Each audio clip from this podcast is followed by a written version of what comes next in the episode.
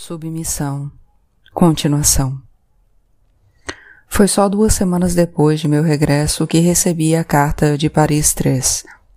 Os novos estatutos da Universidade Islâmica Paris-Sorbonne me proibiam de prosseguir minhas atividades de ensino. Robert Hediger, o novo reitor da universidade, assinava pessoalmente a carta. Manifestava-me seu profundo pesar e me garantia que a qualidade de meus trabalhos universitários não estava de jeito nenhum em causa. É claro que me era perfeitamente possível prosseguir minha carreira numa universidade laica. Se, todavia, eu preferisse renunciar a essa hipótese, a Universidade Islâmica Paris-Sorbonne se comprometia a me pagar desde já uma aposentadoria cujo montante mensal seria indexado pela inflação e elevava-se nesse momento a 3.472 euros. Eu poderia agendar uma ida aos serviços administrativos a fim de tomar as providências necessárias. Reli a carta três vezes antes de conseguir acreditar. Era um euro a mais ou a menos o que eu receberia se fosse me aposentar aos 65 anos, tendo chegado ao fim da carreira. Realmente, eles estavam dispostos a imensos sacrifícios financeiros para evitar fazer onda. Provavelmente exageraram muito a ação deletéria dos professores universitários, sua capacidade de levar adiante uma campanha de protesto. Fazia bastante tempo que apenas um título de professor universitário já não bastava para abrir a porta das sessões, tribuna livre e pontos de vista dos meios de comunicação importantes, e que estes tinham se tornado um espaço estritamente fechado, endógamo. Um protesto, embora unânime, dos professores universitários passaria completamente despercebido. Mas tudo indica que, na Arábia Saudita, não conseguiam perceber isso no fundo, ainda acreditavam no poder da elite intelectual, o que era quase comovente.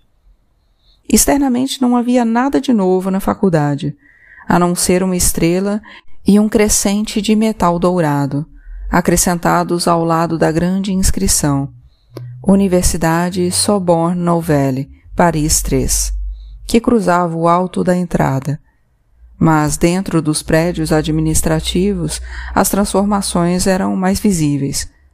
Na antessala, éramos acolhidos por uma fotografia de peregrinos fazendo sua circunambulação em torno da Caaba, e as salas estavam decoradas com cartazes representando os versículos caligrafados do Alcorão.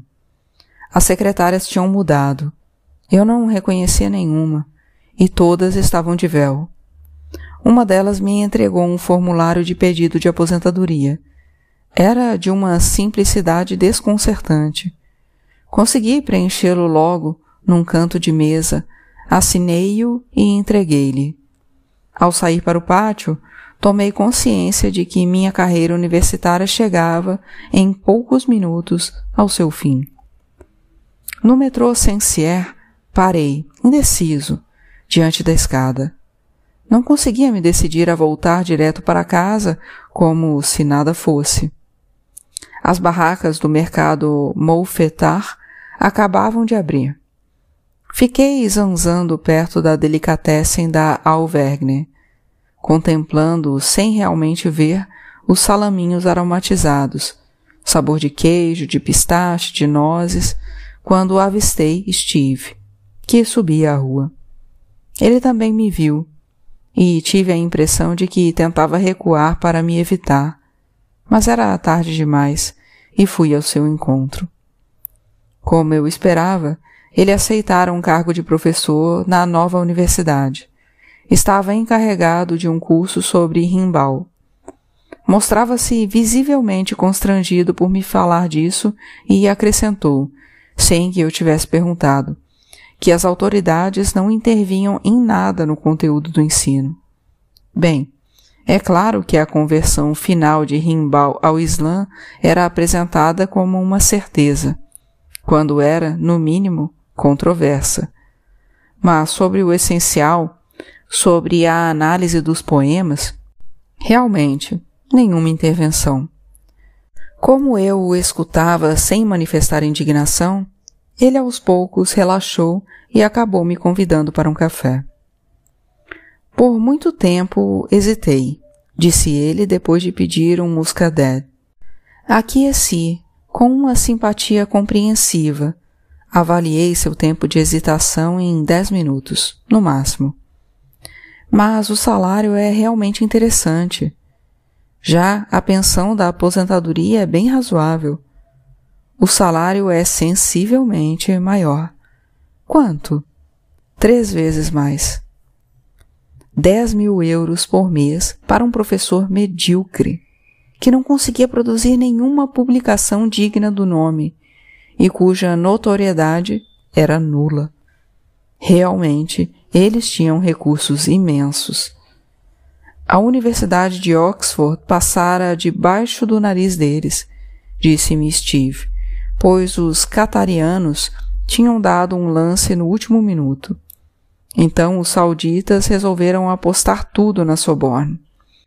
E até compraram apartamentos no quinto e no sexto distrito para servir de alojamentos funcionais para os professores.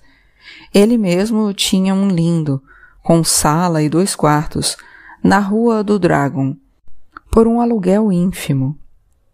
Acho que adorariam que você continuasse, acrescentou, mas não sabiam como encontrá-lo. Na verdade, até me perguntaram se eu podia ajudá-los a fazer um contato com você. Tive de responder que não, que não nos víamos fora da faculdade. Pouco depois, ele me acompanhou até o metrô Sensier. E as estudantes? Perguntei ao chegar à entrada da estação. Ele abriu um largo sorriso. Aí, é claro, as coisas mudaram muito. Digamos que tomaram formas diferentes. Eu me casei. Acrescentou com um pouco de aspereza. Eu me casei com uma estudante, esclareceu. Eles também cuidam disso? Não exatamente. Bem, eles não costumam desencorajar as possibilidades de contato. Vou arrumar uma segunda esposa no mês que vem, concluiu, antes de desaparecer em direção à rua de Mirbel, me deixando pasmo na descida da escada. Devo ter ficado alguns minutos imóvel antes de me decidir a voltar para casa. Quando cheguei à plataforma, vi que o próximo trem em direção a Marie-Drivry era dali a sete minutos. Um deles estava na estação, mas se dirigia a Villejou. Eu estava na flor da idade. Nenhuma doença letal me ameaçava diretamente. Os problemas de saúde que me assaltavam com regularidade eram dolorosos, mas, pensando bem, todos menores. Só dali a trinta, ou quem sabe quarenta anos, é que eu atingiria essa zona sombria em que todas as doenças se tornam mais ou menos mortais, em que os resultados clínicos, como se diz, estão quase sempre comprometidos. Eu não tinha amigos, é verdade, mas será que tive algum dia? E se quiséssemos refletir com atenção, para que ter amigos? A partir de certo nível de degradação física, e isso viria muito mais depressa, seria preciso contar uns dez anos, talvez menos, até que a degradação se tornasse visível e eu não fosse mais classificado como ainda jovem. Só mesmo uma relação de tipo conjugal é que faz sentido, claro. Real. Os corpos, de certa forma, se fundem, produzem, em determinada medida, um novo organismo. Bem, isso se acreditarmos em Platão. E do ponto de vista das relações conjugais, eu estava, sem a menor dúvida, em maus lençóis. As semanas foram passando e os e-mails de Miriam se tornaram mais raros e mais curtos. Havia pouco, ela desistira do evocativo meu amor e o substituíra pelo mais neutro François. A meu ver, era apenas questão de semanas até que me anunciasse, como todas as que a precederam, que tinha encontrado alguém. O encontro já acontecera, disso eu tinha certeza. Não sei muito bem porquê, mas algo na escolha das palavras que ela usava, na diminuição constante do número de caras sorridentes e coraçõezinhos salpicados em seus e-mails, me dava a absoluta certeza. Simplesmente ainda não tivera coragem de confessar. Afastara-se de mim, era isso. Estava refazendo sua vida em Israel. E o que mais eu podia esperar? Era uma moça bonita, inteligente e simpática, e desejável no mais alto grau. Sim, o que mais eu podia esperar? Por Israel, em todo caso, sempre manifestava o mesmo entusiasmo. É duro, mas a gente sabe por que está aqui. Escrevia-me. É claro que eu não podia dizer o mesmo. O fim da minha carreira universitária me privara. Precisei de algumas semanas até, de fato, me conscientizar disso, de todo o contato com as estudantes. E agora? Será que por isso eu devia me inscrever em um site de relacionamentos? Como tantos outros fizeram antes de mim? Eu era um homem culto, de bom nível. Estava na flor da idade, como disse, e se, depois de algumas semanas de um diálogo trabalhoso, em que certos momentos de entusiasmo a respeito de qualquer assunto, digamos, por exemplo, dos últimos quartetos de Beethoven, chegassem provisoriamente a dissimular um tédio crescente e global, e a acenar com a esperança de momentos mágicos, ou de uma cumplicidade feita de deslumbramentos e acessos de riso, e se depois dessas poucas semanas eu me decidisse a encontrar uma de minhas inúmeras homólogas femininas, o que iria se seguir? Pane erétil de um lado, secura vaginal de outro. Era melhor evitar isso. Só muito ocasionalmente eu apelara para sites de garotas de programa, e, via de regra, nos meses do verão, para de certa forma estabelecer a ligação entre uma estudante e outra. No geral, tinha ficado satisfeito. Uma rápida exploração na internet me permitiu verificar que o novo regime islâmico em nada perturbara seu funcionamento. Tergiversei umas semanas, examinando vários perfis, imprimindo alguns para relê-los os sites de acompanhantes eram um pouco como guias gastronômicos, em que a descrição dos pratos do cardápio, de notável lirismo, deixava entrever delícias bem superiores às que, no final das contas, eram saboreadas. Depois, me decidi por Nadia Beuretti. Escolher uma muçulmana, tendo em vista as circunstâncias políticas globais, me excitava muito. De fato, Nádia, de origem tunisiana, escapara por completo desse movimento de reislamização que atacara maciçamente os jovens de sua geração. Filha de um radiologista, morava desde a infância nos bairros chiques. Nunca pensara em usar véu. Estava no segundo ano de um mestrado de letras modernas. Poderia ser uma de minhas ex-alunas mas na verdade, não, pois fizera todos os seus estudos em Paris Diderot.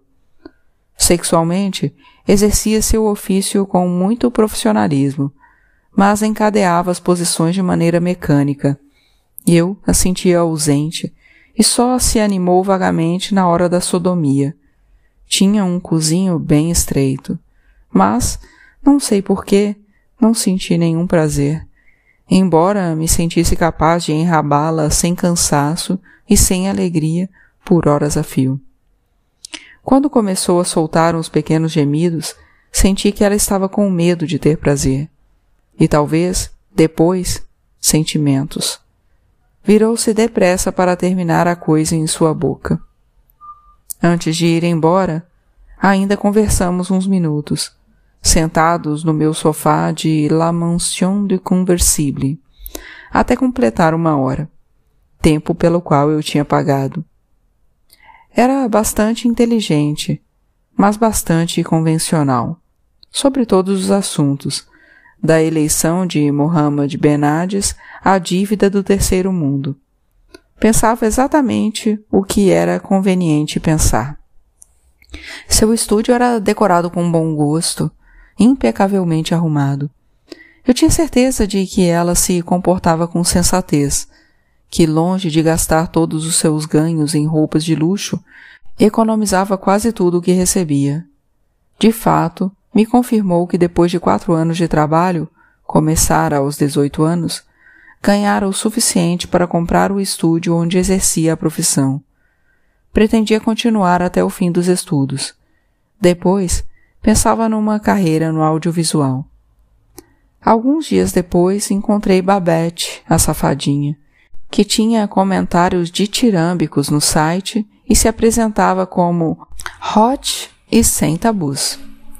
De fato, ela me recebeu em seu lindo quarto e sala um pouco velhusco, vestindo unicamente um sutiã seios à mostra e um fio dental aberto no meio.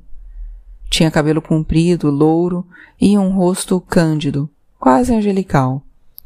Também apreciava a sodomia e não se privava de manifestar isso. Depois de uma hora, eu ainda não tinha gozado, e ela observou que, de fato, eu era resistente. Na verdade, também dessa vez, e embora minha ereção nunca tivesse falhado, em nenhum momento senti o menor prazer. Ela me perguntou se eu podia gozar em cima de seus seios. Foi o que fiz. Espalhando o esperma sobre o peito, ela me contou que gostava muito de ser coberta de gozo. Participava regularmente de gangbangs, no mais das vezes em boates de swing, às vezes em locais públicos como estacionamentos. Embora só pedisse uma contribuição mínima, 50 euros por pessoa, essas noitadas eram para ela muito lucrativas, pois às vezes convidava 40 ou 50 homens, que usavam em rodízio seus três orifícios antes de gozarem em cima dela. Prometeu me manter informado da próxima vez que organizasse uma gangbang. Agradeci eu não estava realmente interessado, mas achei-a simpática. Em suma, essas duas garotas de programa eram legais. Ainda assim, não o suficiente para me dar vontade de revê-las, nem de começar com elas relações contínuas, e muito menos para me dar vontade de viver. Devia, então, morrer? Isso me parecia uma decisão prematura. Semanas depois, na verdade, foi meu pai quem morreu. Fui informado por um telefonema de Silvia, sua companheira. Não havíamos tido, ela se lamentou ao telefone, muitas ocasiões de nos falarmos. Era de fato um eufemismo. Na verdade, eu nunca tinha falado com ela. Nem sequer conhecia sua existência, a não ser por uma alusão indireta que meu pai me fizera durante nossa última conversa, dois anos antes. Ela foi me buscar na estação de Briançon. Minha viagem foi muito desagradável. O TGV até Grenoble ainda deu para o gasto, pois a ESNCF mantinha um nível mínimo de serviços nos trens-bala mas os trens regionais estavam, de fato, entregues às moscas. E o que ia até Briançon teve vários enguiços, e finalmente chegou com um atraso de uma hora e quarenta. As privadas estavam entupidas, uma onda de água misturada com merda invadira a plataforma, ameaçando se espalhar pelos compartimentos. Silvia estava ao volante de uma Mitsubishi Pajero InStyle. E para minha grande surpresa, os assentos dianteiros eram forrados com capas de oncinha. O Mitsubishi Pajero, fiquei sabendo ao voltar, quando comprei a edição especial de The Lauto Journal. É um dos off-roads mais eficazes em terrenos acidentados. Na versão InStyle, o modelo é equipado com assentos de couro, teto solar elétrico, câmera de ré e sistema áudio Rockford acústica 860 watts, dotado de 22 alto-falantes. Tudo isso era profundamente surpreendente, durante toda a sua vida? Bem, durante toda a parte de sua vida em que me conhecia, meu pai me mantivera quase às raias da ostentação, nos limites do bom gosto burguês perfeitamente convencional, com terno e colete cinza risca de giz, vez por outra azul marinho e gravatas inglesas de marca. Seu vestuário correspondia, na verdade, exatamente à função que exercia, diretor financeiro de uma grande empresa. Cabelo louro levemente ondulado, olhos azuis escuros, rosto bonito. Poderia interpretar à perfeição um papel num dos filmes que Hollywood produz de vez em quando sobre esses temas, a um só tempo misteriosos e, parece, terrivelmente importantes, que giram em torno do universo financeiro, dos subprimes e de Wall Street. Fazia dez anos que não nos víamos, e sua evolução me era desconhecida. Mas com certeza eu não esperava que tivesse se transformado numa espécie de aventureiro de subúrbio. Silvia estava na faixa dos cinquenta, uns vinte e cinco anos a menos que ele. Se eu não estivesse ali, provavelmente iria receber a integralidade da herança. Minha existência a obrigava a me conceder a parte que me cabia, cinquenta por cento, já que era filho único. Nessas condições, dificilmente seria de esperar que nutrisse sentimentos muito calorosos por mim. No entanto, comportava-se razoavelmente bem. Me dirigia a palavra sem constrangimento excessivo. Eu telefonara várias vezes para avisá-la do atraso crescente do trem, e a tabeliã conseguira passar o encontro para as seis da tarde. A abertura do testamento de meu pai não trouxe nenhuma surpresa. Seu patrimônio estava dividido em partes iguais entre nós dois. Não havia nenhuma herança complementar, mas a tabeliã tinha trabalhado bem e começara a avaliar o espólio. Ele recebia uma excelente aposentadoria da Unilever e tinha pouco dinheiro no banco. Dois mil euros na conta corrente uns 10 mil euros numa conta de poupança aberta havia muito tempo, provavelmente esquecida. Seu principal bem era a casa onde viviam, Silvia e ele. Um corretor imobiliário de Briançon, depois de uma visita, a estimara em 410 mil euros. O Mitsubishi 4x4, quase novo, valia 45 mil euros, segundo a cotação do Argus. O mais surpreendente para mim era a existência de uma coleção de fuzis de valor, que a tabeliã classificara por ordem de cotação. Os mais caros eram um Verney Carron Platines e um Chapuis Oral Elite. No total, o conjunto equivalia a uma quantia de 87 mil euros, muito mais que o 4x4. Ele colecionava armas? Perguntei a Silvia. Não eram armas de coleção. Ele ia muito à caça, que tinha se tornado sua grande paixão. Um ex-diretor financeiro da Unilever que tardiamente compra um 4x4 off-road e reencontra seus instintos de caçador-coletor? Era surpreendente, mas, afinal, plausível. A tabeliã já tinha terminado aquele inventário seria desesperadamente simples. Ainda assim, a extrema rapidez do processo não me impediu, levando em conta meu atraso inicial, de perder meu trem de volta, e era o último do dia. Isso colocava Silvia numa posição delicada, como percebemos, talvez mais ou menos no mesmo momento ao entrarmos no carro. Logo desfiz o embaraço, afirmando que, para mim, o melhor e, de longe, era encontrar um quarto de hotel perto da estação de Briançon. Meu trem para Paris saía muito cedo na manhã seguinte, e eu não podia de jeito nenhum perdê-lo, pois tinha encontros muito importantes na capital, afirmei. Mentia duplamente. Não só não tinha encontros no dia seguinte, nem tampouco em nenhum outro dia. Como o primeiro trem partia um pouco antes do meio-dia, e na melhor das hipóteses eu conseguiria chegar a Paris por volta das seis da tarde. Tranquilizada pelo fato de que brevemente eu ia sumir de sua vida, foi quase com um arrebatamento que me convidou a tomar algo na casa deles, que se obstinava em dizer. Não só não era na casa deles, pois meu pai estava morto, como logo mais não seria nem casa deles. Tendo em vista as contas que me foram comunicadas, ela não teria escolha para me pagar minha parte do espólio, senão por a casa à venda. Situado nos contrasfortes do vale de Franessy, o chalé era enorme. O estacionamento, no subsolo, poderia conter uns dez carros.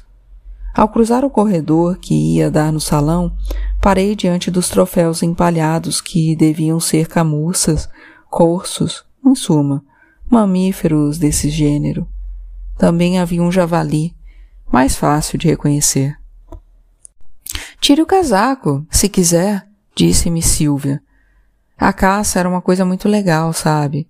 Eu também não conhecia antes. Eles caçavam o domingo inteiro e jantávamos junto com os outros caçadores e suas esposas, uns dez casais. Em geral, tomávamos um aperitivo aqui e muitas vezes íamos a um pequeno restaurante do vilarejo vizinho, que fechávamos para a ocasião. Assim, meu pai tivera um fim de vida legal.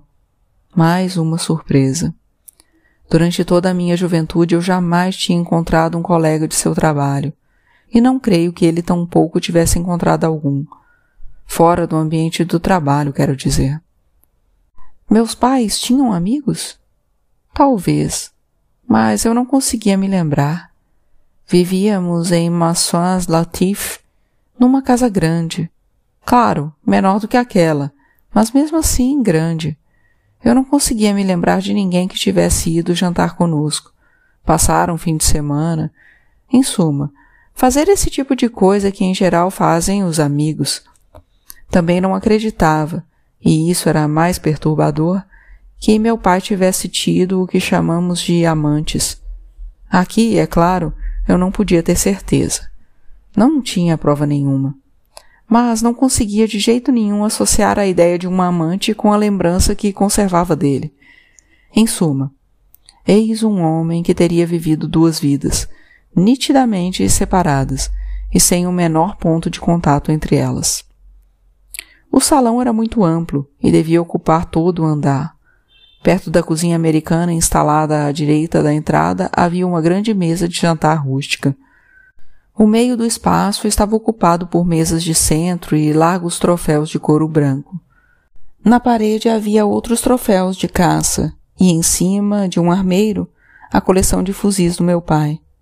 Eram belos objetos, com incrustações de metal finamente trabalhadas que refletiam um brilho suave. O chão estava coberto de peles de animais diversos, essencialmente carneiros, imagino.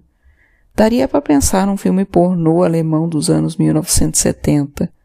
Um daqueles de que passam numa pousada de caça do Tirol.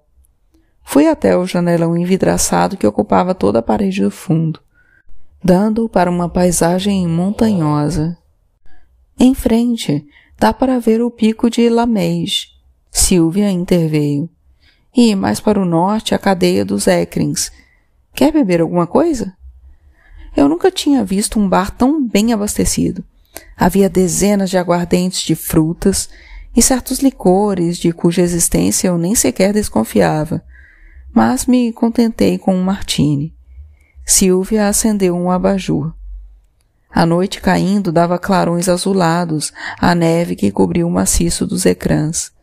E o ambiente se tornou um pouco triste.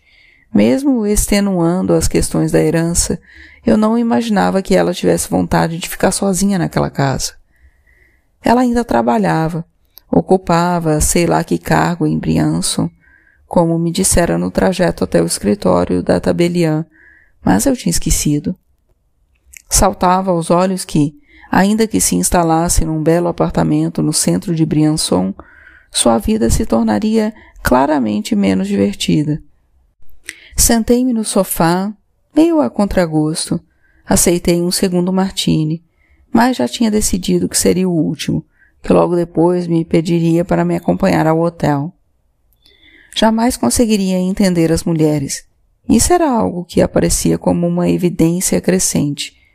Aquela era uma mulher normal, e até de uma normalidade quase exagerada. No entanto, ela conseguira descobrir alguma coisa em meu pai, alguma coisa que nem minha mãe nem eu tínhamos percebido. E eu não conseguia acreditar que fosse apenas, nem principalmente, uma questão de dinheiro. Ela mesma tinha um alto salário, e o que se via por sua roupa, seu penteado, seu jeito de andar. Naquele homem de idade comum, ela fora a primeira que soubera encontrar alguma coisa para amar.